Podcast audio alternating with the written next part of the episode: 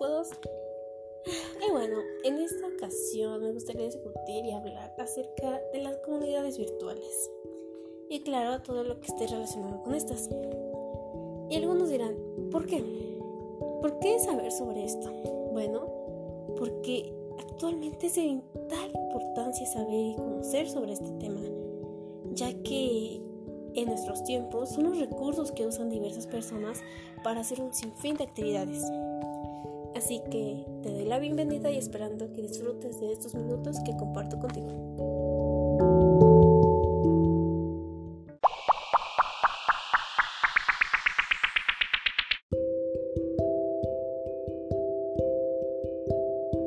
Bueno, y para comenzar tenemos que definir lo que son las comunidades virtuales de qué se tratan, en qué se enfocan, para qué nos sirven, en qué nos pueden ser útiles. Todo esto estaremos hablando. Y primero, ¿qué es una comunidad virtual? Bueno, las comunidades virtuales son un conjunto de personas unidas por el Internet y lo más importante, que tienen intereses comunes. Todo este proceso se llevará a cabo a través de una computadora, no físicamente. Entre los principales objetivos de las comunidades virtuales están intercambiar información, conversar y socializar de manera informal a través de la comunicación simultánea entre las personas. Y también se puede debatir normalmente a través de la participación de moderadores. Y claro, estas también se clasifican en varios tipos. Uno de ellos se puede centrar en personas, es decir, las personas se unen para conocer a otras, para establecer pláticas entre ellas. También se puede centrar en temas, es decir, pueden platicar sobre un tema en específico, debatir sobre eso.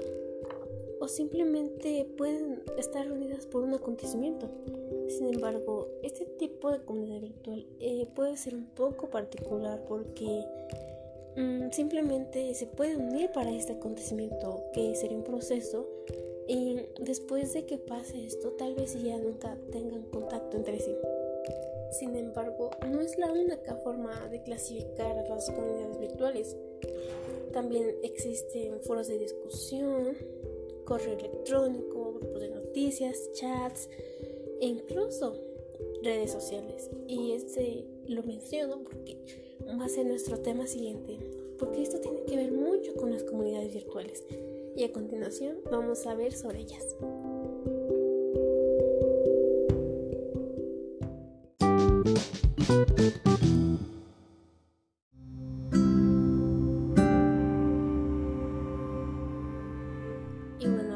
De redes sociales, ¿qué son las redes sociales?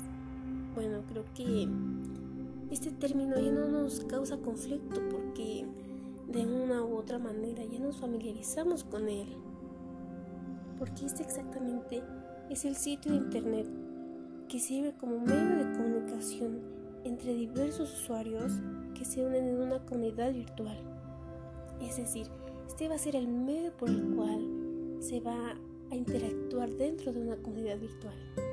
Y claro que esta para que se identifique como una red social debe cumplir una serie de requisitos para que sea considerada como tal debe ser una red de contactos, es decir, contener a varios usuarios dentro de ella. Y estos usuarios deben de tener un perfil que los identifique. Y claramente debe de existir, debe de permitir esta interacción entre los usuarios.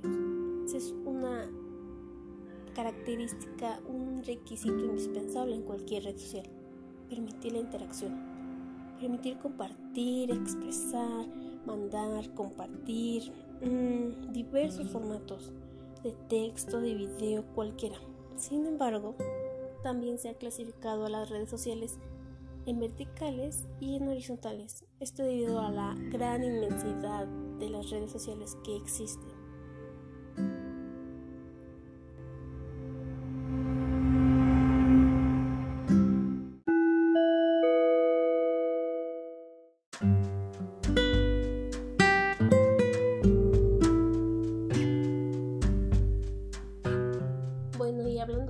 sociales y sus tipos horizontales, que también se les puede llamar generalistas. Porque sus usuarios no, no se agregan para compartir fotos, no solo para compartir videos, se agregan con el fin de entablar una comunicación con otras personas que tienen también múltiples intereses. Y esto hace que no se centren en un tema en específico. Así que el contenido de una red social horizontal es muy variado, muy extenso. Eh, un claro ejemplo de esta lo podemos ver en Facebook, una plataforma con millones de usuarios que tienen unos intereses muy específicos, muy, muy variados y que también tienen un gran alcance. Esto lo veremos más adelante con las características que tiene una red social.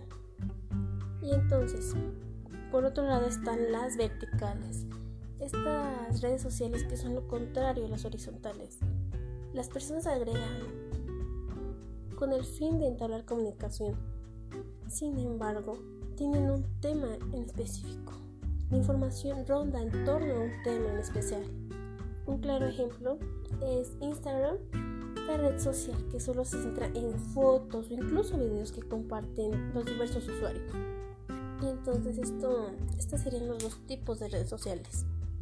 Ahora hablemos de características de las redes sociales, esto que les comentaba, que tiene que tener cada red social está en el perfil o en la identidad. Esto es, em, es la información de cada usuario, que cada usuario muestra hacia las personas de la red social. Esto, esto es muy importante porque así podemos conocer em, los pasatiempos, podemos saber cuáles son las cuáles son las razones por las que está ahí, qué busca en realidad. Sin embargo, muchas veces esta información no siempre es verdadera y entonces ahí es cuando debemos de ser conscientes y saber qué información poner, porque esa información es pública y muchas personas lo ven, muchas personas pueden saber cuál es nuestra información privada. Y bueno, mm, otra característica de las redes sociales es su masividad. Las principales redes sociales tienen millones de suscriptores, millones de usuarios dentro de ellas esto permite que tenga un gran alcance a las demás personas, a los diferentes países. Y esto es muy importante porque de alguna u otra manera las empresas se conectan con, con estas redes sociales para ofrecer, para anunciar un producto, porque saben que esa imagen llegará a muchas personas. ¿Y cómo llegará? A partir de la conectividad. Otra gran característica. La conectividad significa que todas las redes sociales están presentes en algún lado, a partir de un aparato electrónico y también a través de la conexión a internet. Y bueno, pasemos a la personalización. Esta es una gran característica porque se refiere a la adaptación que tiene que tener cada usuario, la preferencia que una persona tiene de acuerdo a una red social. También, por último, están los requisitos de uso estas normas, estas normas que se les da a los usuarios para que estos puedan suscribirse dentro de las comunidades virtuales. Entre estos requisitos de uso se pueden encontrar en la edad, ser mayor de edad o tener una edad comprensible para usarla. Em, también hay algunas redes sociales que exigen un pago para poder utilizarla adecuadamente. En fin, estas son algunas de las más importantes características que debe contener una red social para que sea considerada como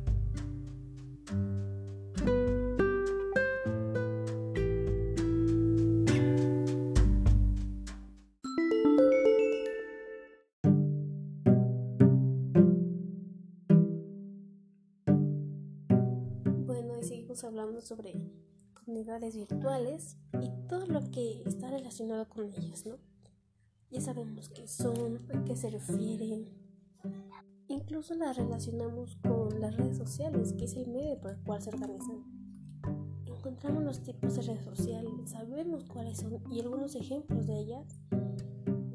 E incluso conocemos las características principales que las identifican. Pero algo que debe de quedar claro es que existen demasiadas, demasiadas comunidades virtuales y por lo tanto se necesitan, se necesitan posicionar mediante algunas de ellas. teniendo de esta manera que administrarlas. Tienen la necesidad de actualizarse para ir ganando suscriptores y así generar más y más ventas, ¿no? Y esto nos lleva a una persona importante, el Community Manager. Esto traducido al inglés sería como la persona encargada de la comunidad. Y exactamente es esto.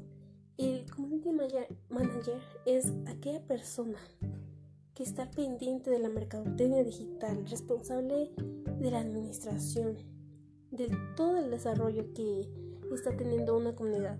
Dentro de sus funciones están el aumentar los suscriptores, que más y más gente se una a ella. Detecta a los clientes potenciales que tienen necesidad de crecer y sobre todo tiene el objetivo de que la mercadotecnia digital crezca, o sea, vender y vender más.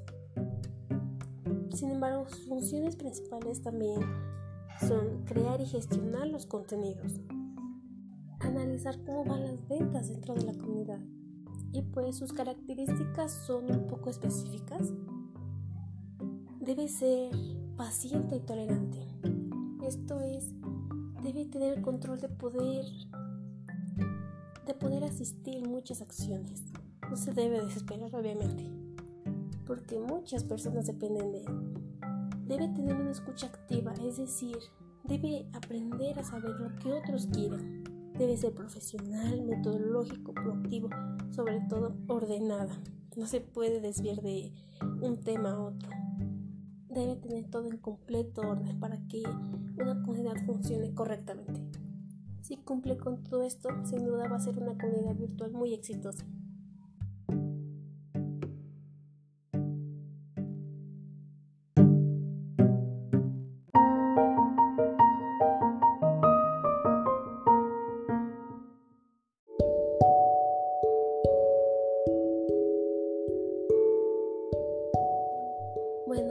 Que con esto hemos terminado nuestra plática sobre las comunidades virtuales.